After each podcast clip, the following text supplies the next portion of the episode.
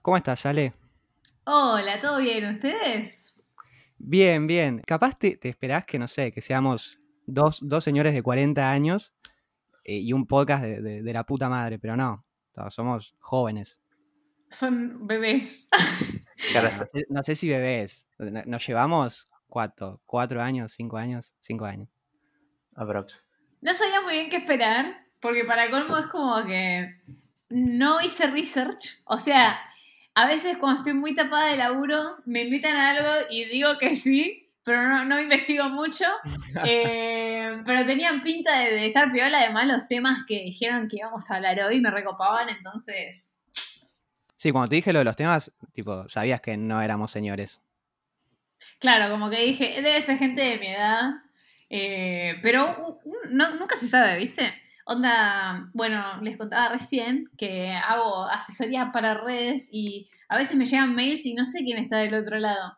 Y me sorprendo porque por ahí alguien escribe como con una, así como con una jerga muy adolescente, de repente te metes en el video, es un tipo de 50 años y decís, wow, yo quiero ser así de grande. Ah.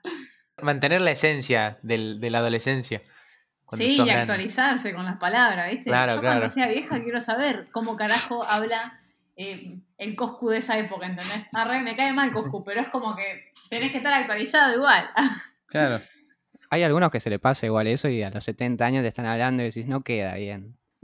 No, no, No claro. queda bien que estemos. Bueno, empeza- empecemos.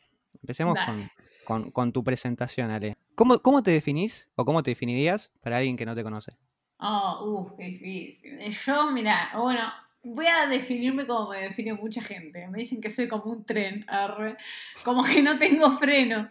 Me gusta mucho hacer cosas laboralmente hablando, eh, también en la vida, y por eso tengo un segundo para respirar. Así que sí, que creo que si tuviera que describirme, nada, eso, soy como un, tren que va, va andando sin frenar, como esa película, sin frenar. Está bien, está bien que te definas, te definas así co- como un tren. Me, me parece una linda metáfora. Pero bien, bien. Eh, ¿Dónde naciste? Nací. Bueno, a mi hermana se le cayó todo. Entrevista sale mal. Entrevista sale mal, mal. Maya, me desconcentraste. No. Eh, ¿Cuál era la pregunta? Sí, ¿De dónde naciste? Ah, ¿dónde nací? Claro. En el maternal suizo, acá en Capital Federal. eh, y me mudé a Bragado cuando tenía tres. Va, me mudaron porque, viste, no, no, no podía tomar una decisión. Sí, sí, no te fuiste digamos. sola. Claro. Eh, y creo que ahí. Y acá a Ale se le cortó la luz y siguió grabando por unos dos minutos, así que voy a hacer un compilado de lo más gracioso que dijo en ese momento. ¡No! Guacho, what the fuck? ¿A dónde está mi celular? Se nosotros nomás. ¿Tocaste algo? Que le voy a avisar a estos pibes, pobrecito, que me quedé sin. Me señal, la puta madre. ¿Hola? Ay, la concha de la. Hola. Recorden in progress para colmo. Estos pibes me van a matar. ¿Cómo los freno? Se me cayó internet, se me cortó la luz. Yo puse a calentar un coso, pero. Te juro los chicos llegan a estar escuchando esto, me cago de risa. ¿Cómo hago para cortar? Cortar. ¿Qué es esto? Manito. No. Ay, la verga. Eh... Bueno, le voy a dar refresh. Ah, Ahí está, ahí estamos, ahí Ah, estamos. ahí va, ahí va. Ahí estamos, Arrancamos. Ahí estamos. Arrancamos. Yo me la cogía esa. Ah. Estamos al aire. ¡Oh, no! Bueno, te Así. mudaste a Bragado a los tres años. Sí. Y me volví a capital a los 18. y después me puse a estudiar cine, me recibí, me fui de viaje tres meses y volví. ¿A dónde te fuiste de viaje? Me fui a Nueva York, hice un work and travel, eh, trabajaba en, en las, 50 y, las 59 y las 7, eh, en un lugar que vendían sopa. Eh, y vivía en Brooklyn. Y cuando volví, nada, me sentí otra persona. Aprendí mucho estando sola de viaje. O sea, no te tenés que ir a Nueva York para estar sola de viaje, te podés tipo ir a Pinamar si querés, pero... O no sé, a, a 10 kilómetros de la capital también ir a Pilar de repente puede ser una aventura.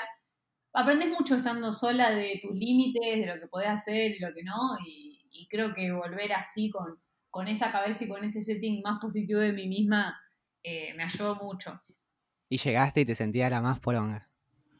Sí, no solo la más poronga, sino que era como, wow, como me di cuenta que había un montón de relaciones que por ahí no me servían de nada. Me di cuenta de que había un montón de relaciones que no les daba bola, pero que me servían más, tipo como que me ayudaban a crecer como persona y que se preocuparon por mí en el viaje de última, ¿viste? Como pones un montón de cosas en la balanza que por ahí antes no considerabas. Y después empecé a hacer, ¿cómo se llama? Eh, estoy en la silla de gamer. Eh, después empecé a hacer Instagram, porque empecé a trabajar en un lugar donde vendíamos viajes con un chabón, era tipo una oficina, un monamente hecho oficina. Eh, estuve ahí como siete meses, ponele. Y me pasaba que a lo último, como en Instagram la pagué muy rápido, a lo último cuando la gente venía a comprar viajes me reconocían. Y claro, boludo, yo tipo dije, uh, la puta madre, no puedo trabajar más acá. Eh, y en ese momento los chicos de Pilo me, me, contratan para editar videos con más fijo, como con una frecuencia más alta, y con, con, esa plata y con lo que hacía de Instagram me podía mantener, así que dije, bueno, me voy y me fui. Que te venda viajes otra. Estaba bueno vender viajes igual, porque tenés como que tener... Ah, sí, obvio. Yo era como muy empática con el cliente. Y además, como yo la había pasado tan bien, venderte el viaje, no te vendía el viaje, te vendía la experiencia, no te vendía el servicio. Entonces, como que por ahí entendí un montón de cosas. Yo no entendía por qué me habían contratado. Pero después cuando, cuando me di cuenta de que vendimos, tipo, ponerle que en seis meses el chico que trabajaba conmigo vendía, no sé, 10 viajes, nosotros en tres habíamos vendido 10. Entonces era como que se disminuyó el tiempo de venta y se duplicaron las ventas. Entonces, bien, como que dije, ah, bueno, tal vez es por acá. Eras Claro. eficaz. Claro, sí. Por ahí a veces me da un poco de paja, tipo trabajar ahí, ¿viste? No soy mucho de tener horario fijo, me da una paja. Y dije, a- yo a no mí también. quiero hacer esto. Ah, ¿Y lo tuyo, lo tuyo cómo surgió con, con Instagram? con Instagram, uy, qué sad. Eh, ¿Cómo surgió con Instagram? A mí Instagram no me gustaba. Yo empecé a hacer videos en Facebook cuando volví del viaje, pero me di cuenta, en Facebook, en YouTube empecé a hacer videos cuando volví del viaje. Y me acuerdo que yo subía los videos a YouTube y cuando publicaba en Facebook y en Instagram, como que nadie los miraba porque en Instagram era como, tenía, no sé, 700 seguidores, ponele, eh, y era muy difícil hacer que la gente vaya a mi perfil y le dé clic. O sea, parece re pavo, pero yo necesitaba el swipe up. Después de investigar 80.000 veces cómo carajo tener el swipe up, me di cuenta que la única forma que había para tenerlo era tener 10.000 seguidores. Entonces dije, bueno, tengo que tener 10.000 seguidores en Instagram, ¿cómo los consigo? Eh, y le dije a mi mamá, mamá, yo te juro que antes de fin de año, mi mamá estaba en la cocina, esto no me olvido nunca más.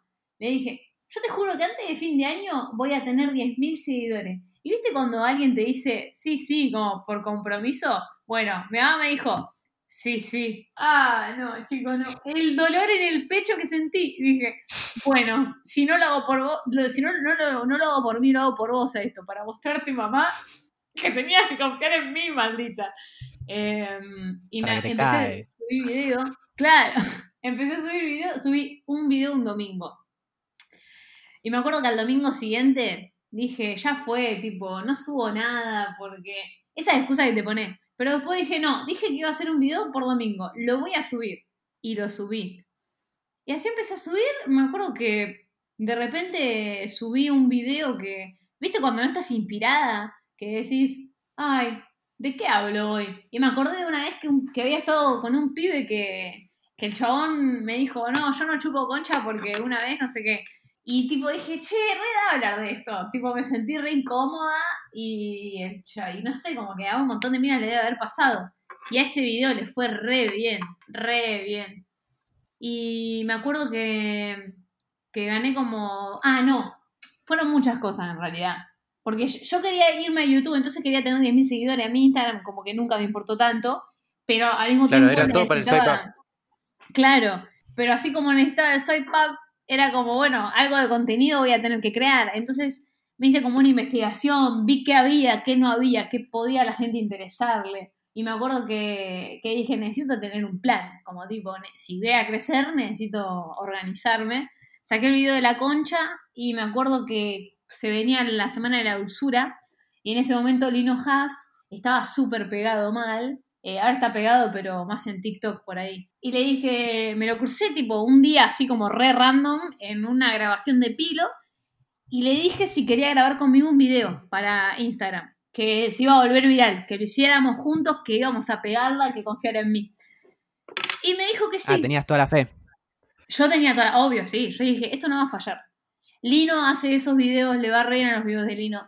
Nadie hizo esto del bonobón por un beso en la semana de la dulzura en, en Instagram. No lo está haciendo nadie, hay que hacerlo. Y Lino aceptó tomar esa oportunidad conmigo. Y ese video, me acuerdo, se viralizó. Lino ganó 80.000 seguidores, tipo, en dos días. Y yo gané 5.000 de rebote. Eh, fue como, obviamente lo posteamos en su canal y en el mío. En el mío no tenía tanto que ver, ¿viste? Mi perfil de Instagram era más polémico. De repente dar un beso a la calle, nada que ver.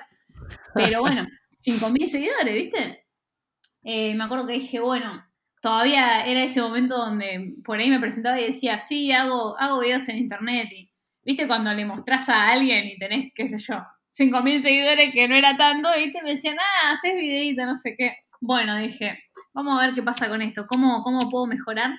Me acuerdo que estaba por ir un cumpleaños y veo que una página de memes que se llama Arre Boludo, que ya no existe, pero en ese momento existía y tenía como 100.000 seguidores, eh, Sí. me postea en su página. Y gané tipo 500 seguidores así también en un día.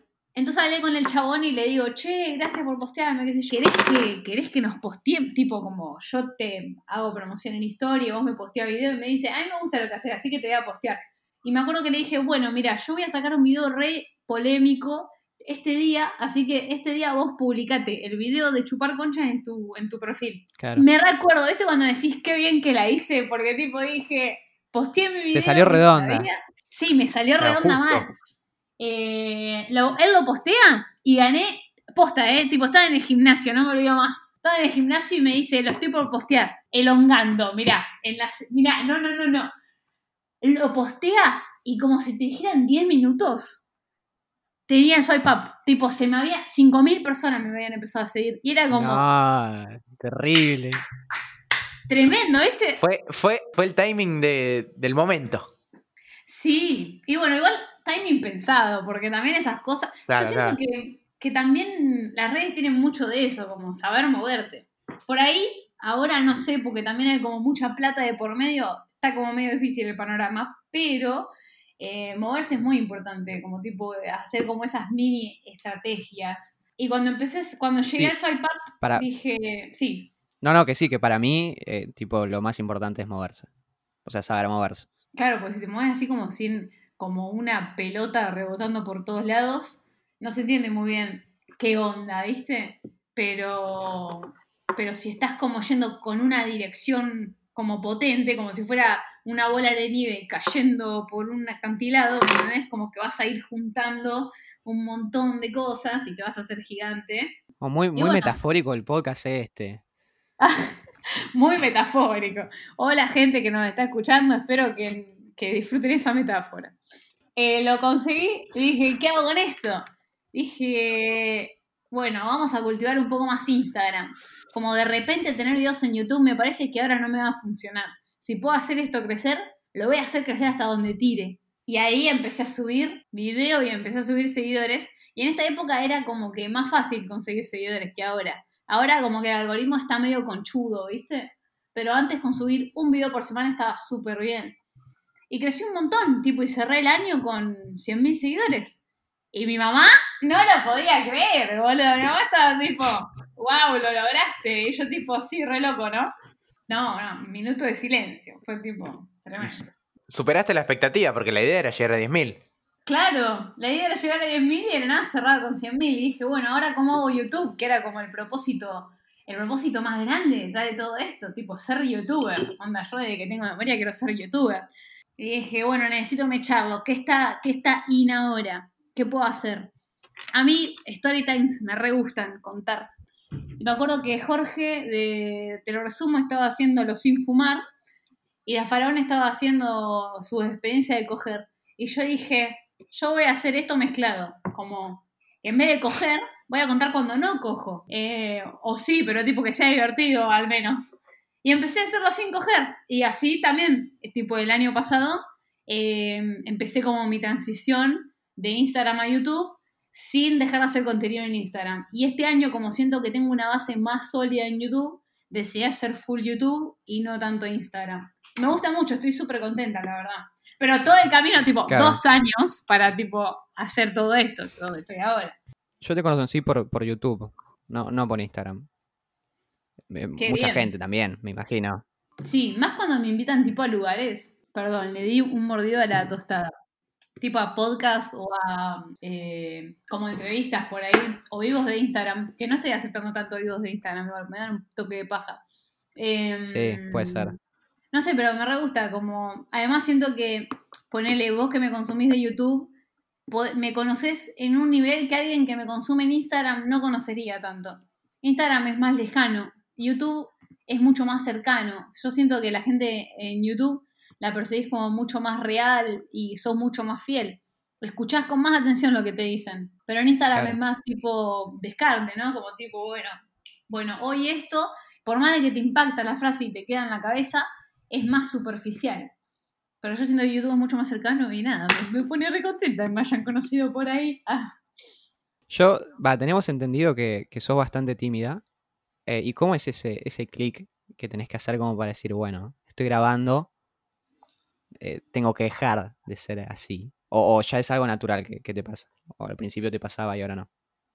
Mira, eh, eso lo aprendí de hecho como en otro, en otro aspecto de, de mi existencia. Creo que antes, si bien era muy tímida con la cámara y bla, no me sentía tan, como, ¿cómo explicarlo? Como tan tímida frente a la cámara en sí, por ahí me costaba más con la gente. Entonces después cuando, cuando me, empieza a ver más gente, tiene que haber como tipo, ¿no? Como un clic mental, como decís vos. Yo creo que lo aprendí en la facultad a eso. Re loco, ¿no? Pero tipo el primer día de facultad, nadie me habló. Fue como, oh, como, tipo, casi no me La hablan, paja.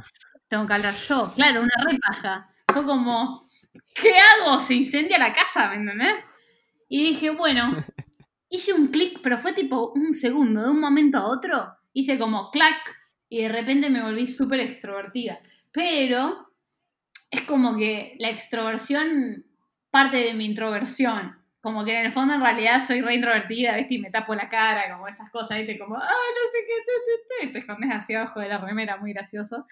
Eh, pero así, no sé si soy tímida. Ah, eh, de hecho me puse nerviosa, me preguntaste y dije, ay, no sé qué decir. Así soy tímida. Lo hubo de esponja en mi cabeza corriendo, se incendió todo, boludo. Yo tengo una pregunta. Sí. Yendo por el lado de la timidez, ¿no? Vos que tocas varios temas en tus videos, eh, te pregunto si alguna vez te dio cosa tocar algún tema. No. Eh, Va, sí, sí, sí, obvio. Pero de nuevo, hago ese clic, digo, bueno, esto lo tenés que hacer porque es contenido. Tipo, olvídate de, vos un rato. Por ejemplo, cuando hice el video de, de las tetas, que yo decía que tenía una teta más grande que la otra, que para mí, tipo, yo ni en pedo nunca en mi puta vida, es una como de mis inseguridades más grandes, te diría, nunca se lo hubiera dicho a nadie, pero dije, hacelo, tipo, Ya hay más gente que lo necesita escuchar, claro, ya está. Imagínate si vos no fueras vos, si tenés esta inseguridad súper grande con vos, esta mochila. ¿No te gustaría que alguien más venga y te lo diga? Como tipo, a mí me pasa esto. Y dije, Claro. Sí. Y bueno, es como que eso me gusta mucho, como hay veces, viste, que me pongo a pensar cuando es muy tarde en la noche y como estoy muy orgullosa de mí porque yo consumiría lo que creo, como si yo, yo adolescente hubiera encontrado un hogar en mí misma. Y creo que eso, Claro. creo que las, re- las redes siempre fueron mi hogar y sentir que tal vez soy el hogar de otra gente me hace poner re feliz, boludo. Y es como, ah, qué lindo, ah, voy a llorar. Está, está, está buenísimo lo que decís. Y, y sí, sí, e- es, es más o menos así. Yo Mm. cuando, cuando consumo tus videos es más o menos como que... Así, me, me encanta todo, casi todo el contenido. No, todo el contenido que haces, no casi, todo el contenido que haces. Y, mm, Y nada, llegando más a- al presente, al 2020. ¿Cómo pasaste esta cuarentena? Eh, y, y- y si sacás algo, si sacás positivo, sacás negativo, sacás ambas. A mí la cuarentena me hizo re bien. Eh, no, te lo digo así. Re bien me hizo. Al principio nada, me quería matar, creo que todo el mundo, ¿no? Como que tipo, Y imagínate que nosotros estamos en el último año de colegio. claro, mal, ustedes tipo para colmo. No me agarró en mi peor momento. Yo creo que ustedes estaban como en su muy buen momento y de repente, pumba, les pusieron tipo la cuarentena y dicen, ¡nah! y se incendia la casa por adentro. Pero, pero sí, no, a mí también, como que dije, me- se me cortó todo, se me, se me cayó. Yo eh, este año lo arranqué como muy, muy ansiosa, con mucho miedo de todo lo que podía pasar este año. Y de repente eh, pasó esto de la cuarentena, me enloquecí, me agarró ansiedad, todo el tiempo con dolor de hígado, tipo dolor de cabeza, taquicardia, durmiendo, durmiendo y no durmiendo, tipo re raro. Y de repente lo acepté, ¿viste? Cuando, sí, re una paja. Pero me sirvió para, para decir, bueno, esto es así, tipo, la verdad yo no lo puedo controlar. ¿Qué carajo haces con esto? Ah, porque para colmo todo venía bastante bien, tipo, la venía piloteando, me sentía perdidísima, pero la piloteaba un toque.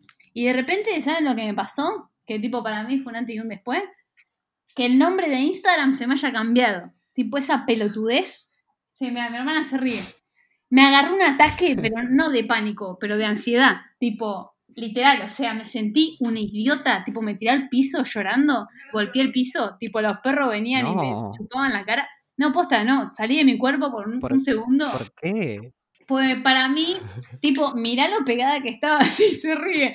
Eh, mirá lo pegada que estaba, para mí era tan importante, como tipo, no, no concebía un mundo por afuera de, de- de Instagram de repente, o mismo de YouTube, pero más que nada de Instagram, porque todavía a principio de la cuarentena, como yo sentía como Instagram todavía como un peso fuerte, eh, y que de repente quedar como una pelotuda enfrente de toda la gente que me seguía por hacer un chiste súper pelotudo, que cómo no te diste cuenta, flaca, que era un chiste. A ver, tipo, me sentí una... Ah, era cuando, cuando cambiabas el, el coso, que se lo cambiabas Sí. a alguien.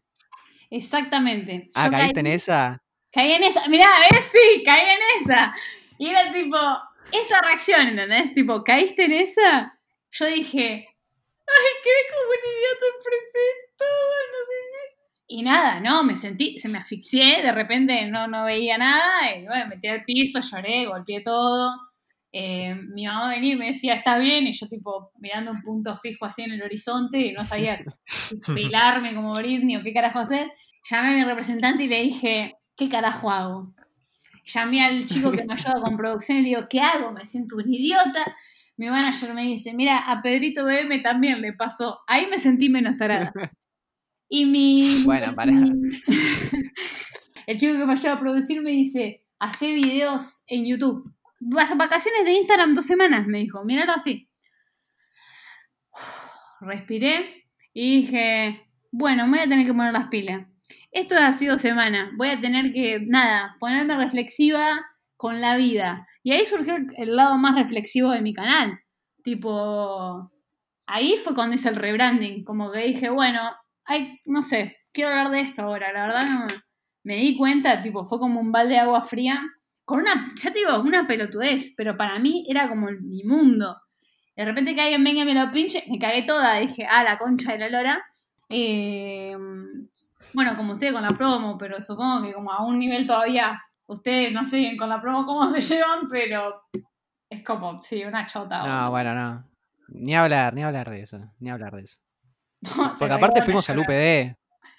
Aparte fuimos al. UPD, ¿me entendés? Eh, si vos me cortás antes del, del UPD y me decís, bueno, ya está, pero no me hagas desear ir dos días al colegio, ¿me entendés? Y después me decís, no, se terminó, ¿sabes? Andate a tu casa y te quedás los ocho meses ahí sentado, ¿eh? Andá a hacer un podcast, boludo. bueno, al menos hiciste un podcast. Ah, siempre decía lo mismo. E- El, el anterior episodio lo dijimos, tipo, si la, sin la cuarentena no estaríamos acá y, y no estaríamos, no estaríamos ni con vos acá. O sea, Mm. Es que para mí eso, ¿viste? Como que la cuarentena al principio fue, bueno, chao, olvídate, olvídate, tipo, te sacó todo. Pero de repente sacándote todo te quedas de nuevo vos. Es como viajar sola, ahí otra vez, es eso. Tipo, bueno, re- eh, este es tu límite, como tipo, eso no lo puedes manejar. Tipo, tu límite es este.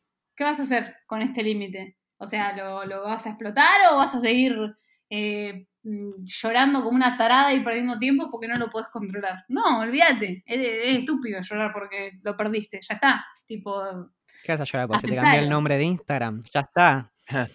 Claro, no, igual yo lloré, tipo, lo lloré, la pasé mal las dos semanas, pero, pero le saqué de jugo, siento, como que dije, bueno, Siempre tenés que recurrir al tema de que es un experimento social y ya está. sí, pero... Yo es creo como, que- eh. Sí, Yo creo que lo que dijiste de, del tema de, de aceptar la cuarentena y, y el, punto, el punto flexible como para seguir adelante eh, es importante. O sea, para, para sacar cosas buenas de lo malo, eh, y por lo que contás, nada, hiciste muy bien y, y está buenísimo eso. sí, además, de nuevo, eh, te va a dar más ansiedad, o sea, hablando, no, no sé si ustedes, ustedes sufren algún tipo de ansiedad en algún grado. No. No, pero a veces no me puedo dormir.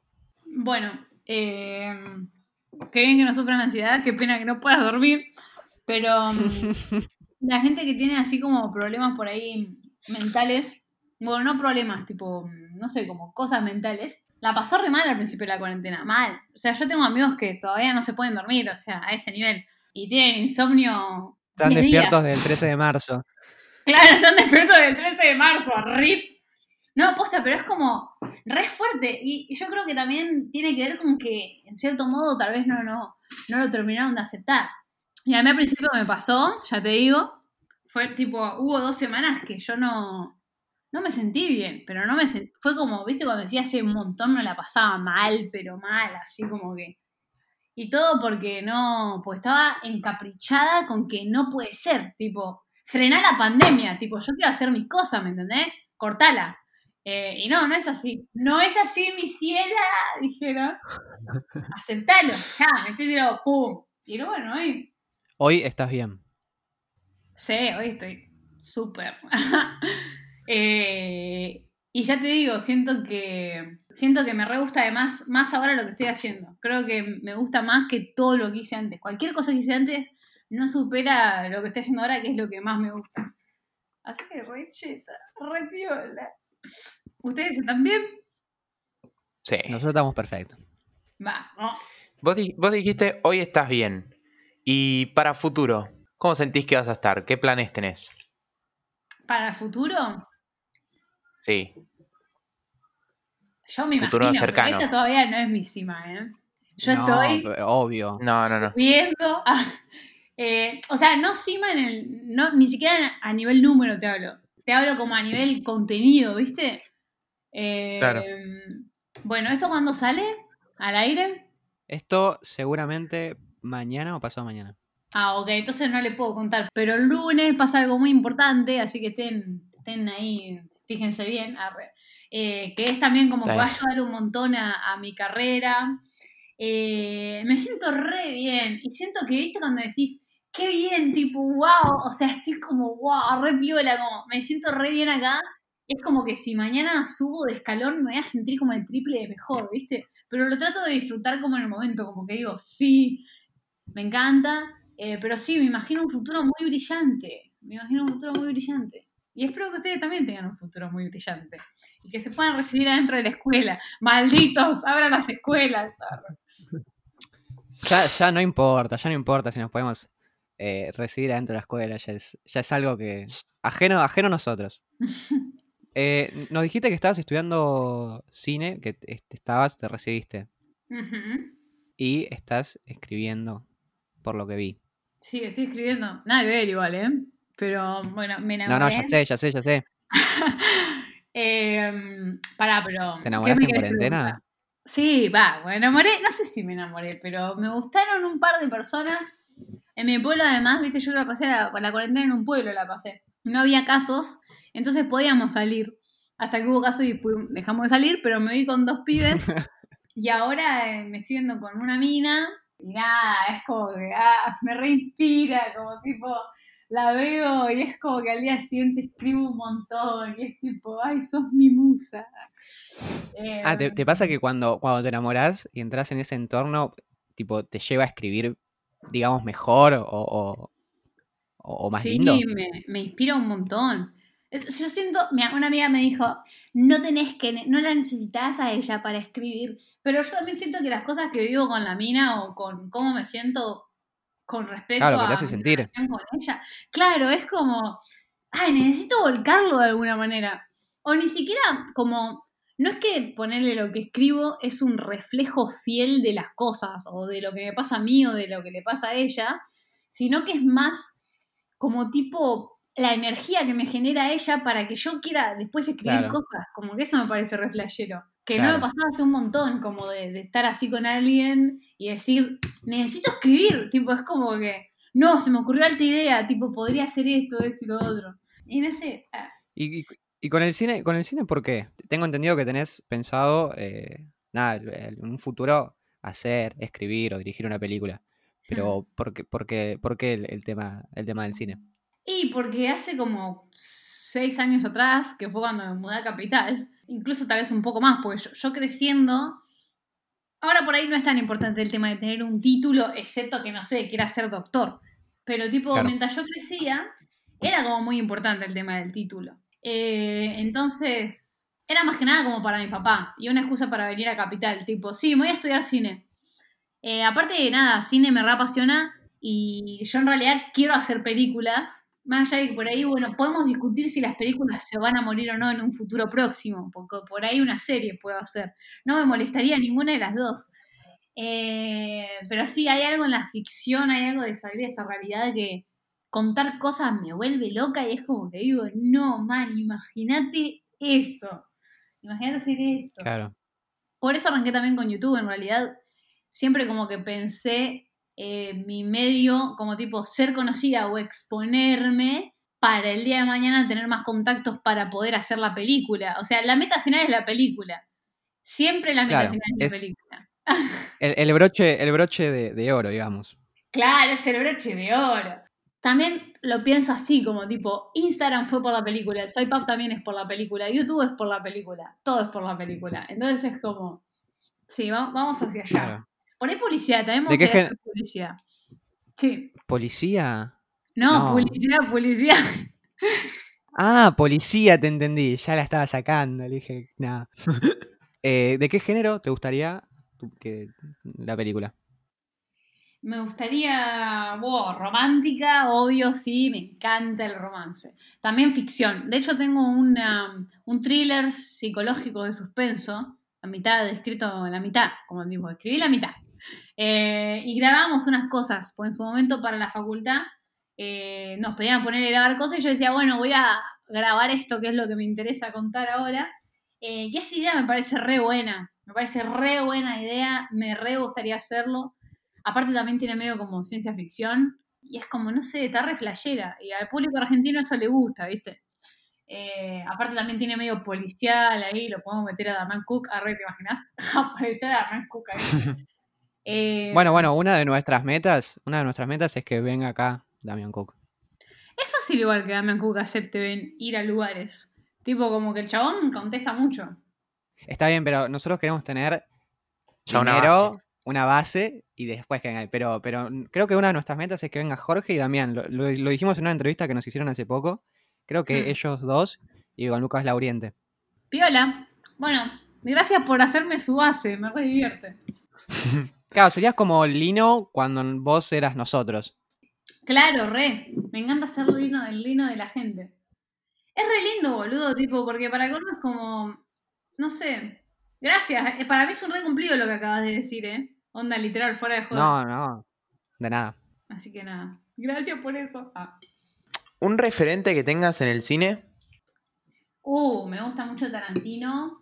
Es muy violento igual. El otro día me puse así como con mi mindset más eh, copo de cristal, ¿no? ¿Cómo carajo le dicen? Copo de nieve. Snowflake, bueno.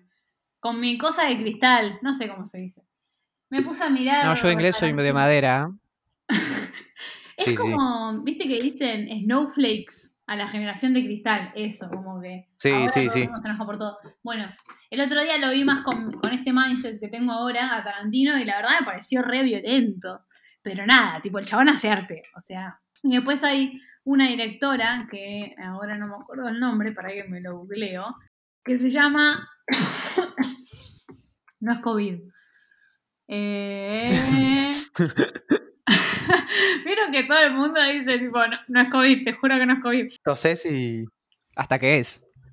Claro. Sí, amo. Nanette Burstein es lo más alta directora. Bueno, y Rafael Bob Waxberg, que es el director de Bojack Horseman, mm, uno de mis directores favoritos, claramente. Así que nada, sí, yo diría que esos. Bueno, hoy es el cumpleaños de. Hoy es el cumpleaños de, de Leonardo DiCaprio. Así que estamos grabando este podcast. Cumpleaños de Leonardo DiCaprio. ¡Feliz cumple, Leo! Arre. ¿Te imaginas?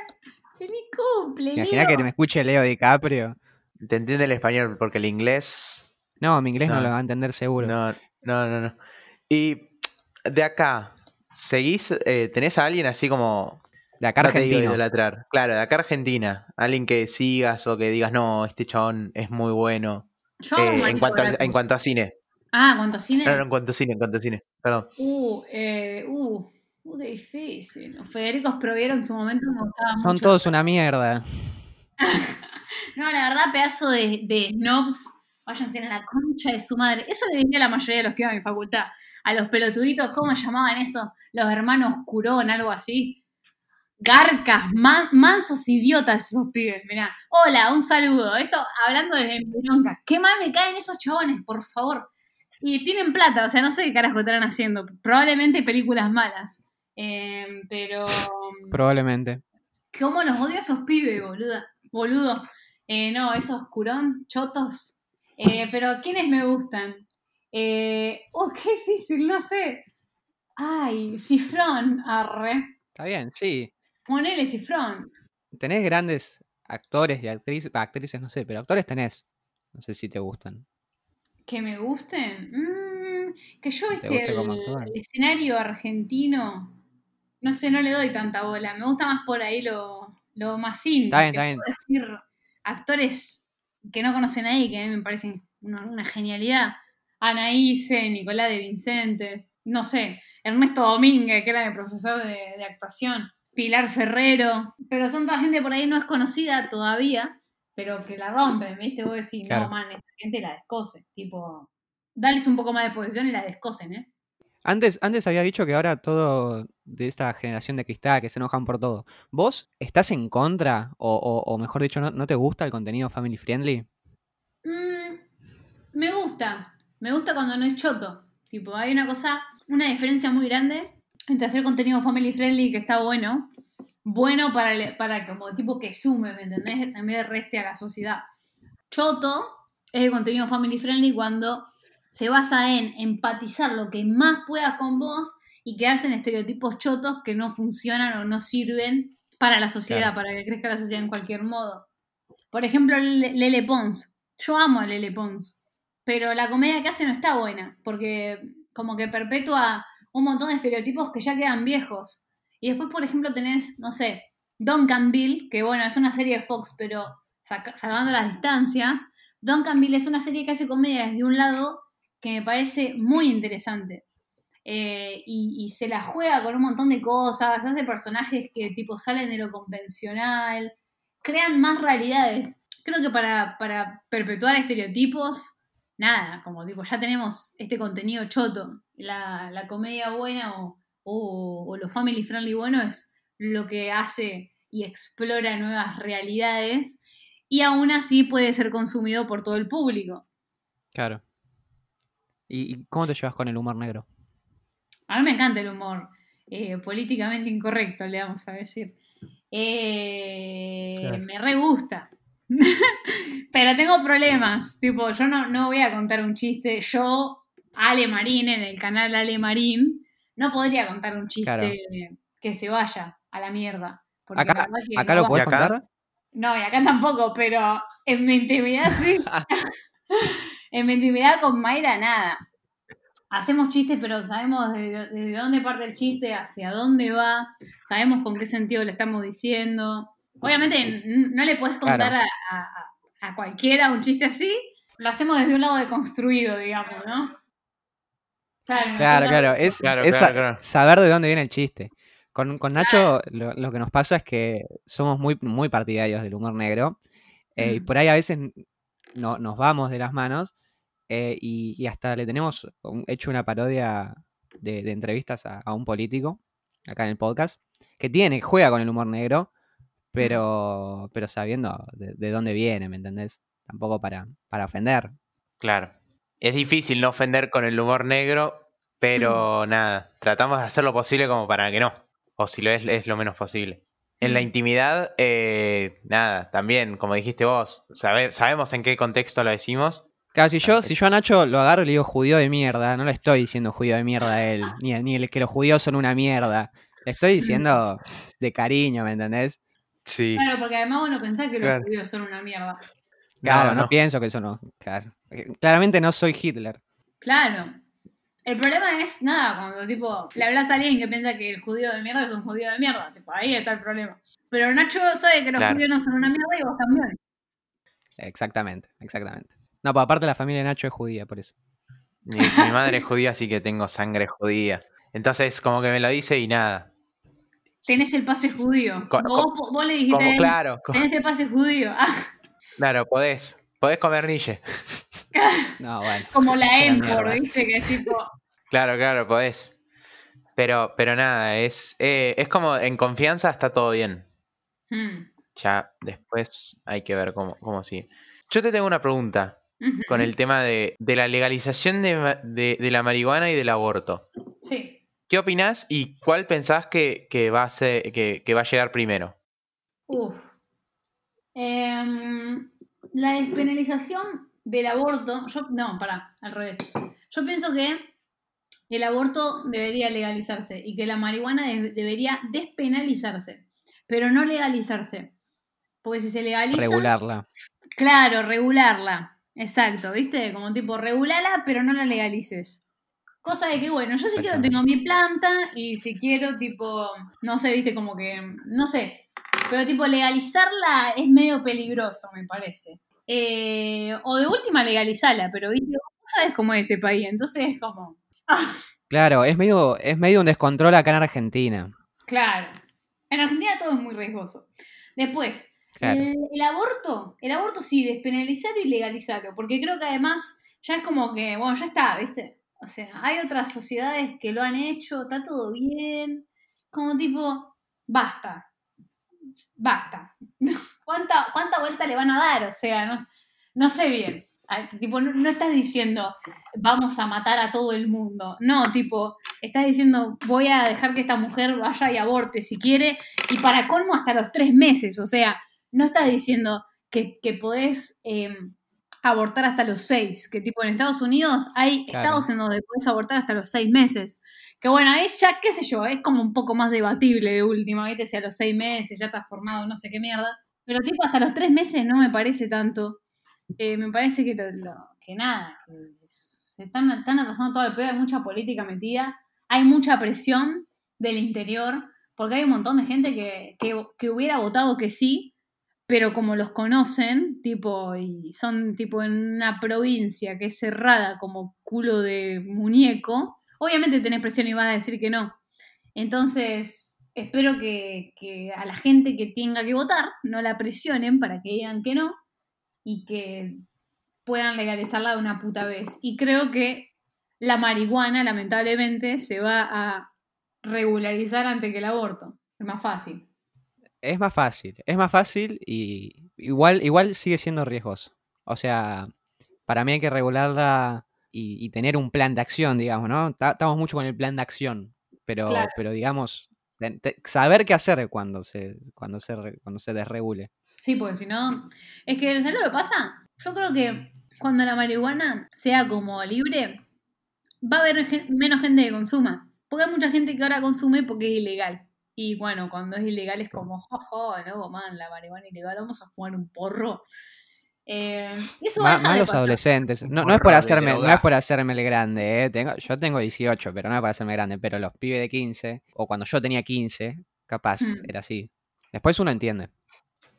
Claro, después decir, ¿para qué? Onda. Bueno, yo igual fumé recién a los como 21 años. Onda, Ah, re- pensé, re pensé que recién. Pensé que recién. Dijo, yo fumé recién, dijo. No, ¿sabes qué? No, me estoy fumando un troncho. No puedo fumar porro y hacer cosas productivas. Yo si voy a fumar porro es para antes de irme a dormir, boludear un rato y dormir. Porque si no, no me funciona la cabeza. No sé cómo hace la gente para inspirarse cuando fuma. Yo no puedo. Yo te empiezo a cocinar. Yo fumo y empiezo a cocinar, te cocino, no sé. Soy Damián Betular en Masterchef. Eh, es buena esa. Eh, después bajoneas todo o... Y claro, porque después me tengo que bajonear. No, después tengo que bajonear. Claro. Me como.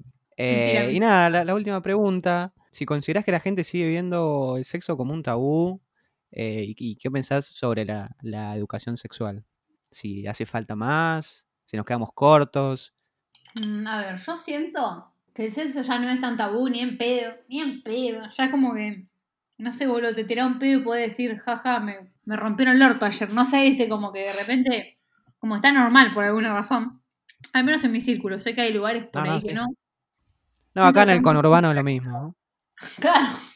Eh, la ESI para mí que hay que meterla más, más en el interior. Porque tipo, si nos fijamos acá en Capital y en, en el conurbano, obviamente vamos a estar con avanzados años luz con respecto a lo que es el interior del país. Entonces siento que falta más educación. Como educación con las drogas. Yo siento que cuando hay Obvio. ignorancia pasan las cagadas. Como tipo, si le enseñás a alguien, che, bueno, mirá, si fumás porro, arre, tipo, tenés que tener cuidado con esto, ¿viste? Porque si no, después. También por eso las drogas son un problema. Porque si nadie, si nadie te, te tiene un manual que te dice, mirá, así, así, así, buen viaje. Así, así, así, mal viaje. Así te puedes morir. Es que nuestra anterior generación no tiene, no tiene, la- no tiene ni esa educación ni esos conocimientos como para agarrar a, a sus, a sus hijos y decir esto pasa, ¿me entendés? O, o esto es tal, tal, y, y así, ¿me entendés? Claro, porque ellos también eran súper reprimidos. Claro, no, no la tuvieron. Aparte vos pensás que antes la gente se drogaba igual, o sea, antes por ahí incluso era más puro todo lo que se vendía y lo que se consumía. Siempre la gente fue una drogadicta. Mal. Bueno, hay un libro de un filósofo, no me acuerdo el nombre, pero tipo se juntaban como, como si dijera, como una casa de streamers, ¿me entendés? Pero eran todos filósofos, se iban a medio de un campo y escribían tipo probando drogas, como qué te hace cada droga. Se drogaban, No. tipo como si dijera, iban en tres meses y se la pasaban drogados y escribían. Re loco me parece eso, no puedo creer que eso haya existido. Imagínate a Marx. Imagínate a Marx yéndose a un campo a probar heroína y, y escribiendo, el manifiesto comunista. Se levanta la. URSS. Se levanta la URSS. Llegaba a la Unión Soviética, lo decía Trotsky, Trotsky, mirá lo que probé, boludo, dale. Mirá lo que sí. Papota para el ejército rojo. Así que mm, ya era la última pregunta. Estamos terminando. Ahora tengo Me- una cena. Estoy re bien, la verdad. Me tengo que cambiar. Ni me cambié todavía. Chico, la puta madre. arre. ¿Cena romántica? No, vamos con Mayra a hacer una donde salimos. A un lugar que queda el punto más alto de Buenos Aires. Un bar. Y vamos a tomar algo y no sé si comer. Pero tomar sí. Y sacarnos fotos. Escabiar seguro. Claro, escabiar seguro. Y una fotito para el Instagram. No viene mal además. Que, que- que te vaya bien y, y toma con responsabilidad siempre. Sí, obvio, y si toman no manejen y si toman no la pongan tampoco. Va a ir mal, probablemente no se les pare. La mina coge y está borracha, no lo hagan, chica, alta paja, vas a vomitar todo. No me pasó, arre que sí. Eh, Qué vergüenza, chicos, fue re gracioso igual, le dije al chabón, ahí vengo, voy al baño, le vomité todo el baño, pero obviamente yo soy muy limpia cuando vomito, ¿viste? Encajé muy bien el vómito en el inodoro. Y me dijo, ¿querés galletitas? Me dijo cuando salí del baño. Un amor, la verdad. No, gracias. Un remis necesito. No, ¿sabes? Me acompañó a mi casa porque yo vivía como a tres cuadras. Y me acompañó, fue como, bueno, gracias. Le dije, arre. Eh, no, bueno, nada, para la gente que nos escucha, eh, gracias por escucharnos. Gracias a vos, Ale, por participar acá con nosotros. Gracias por haberme Eh, invitado.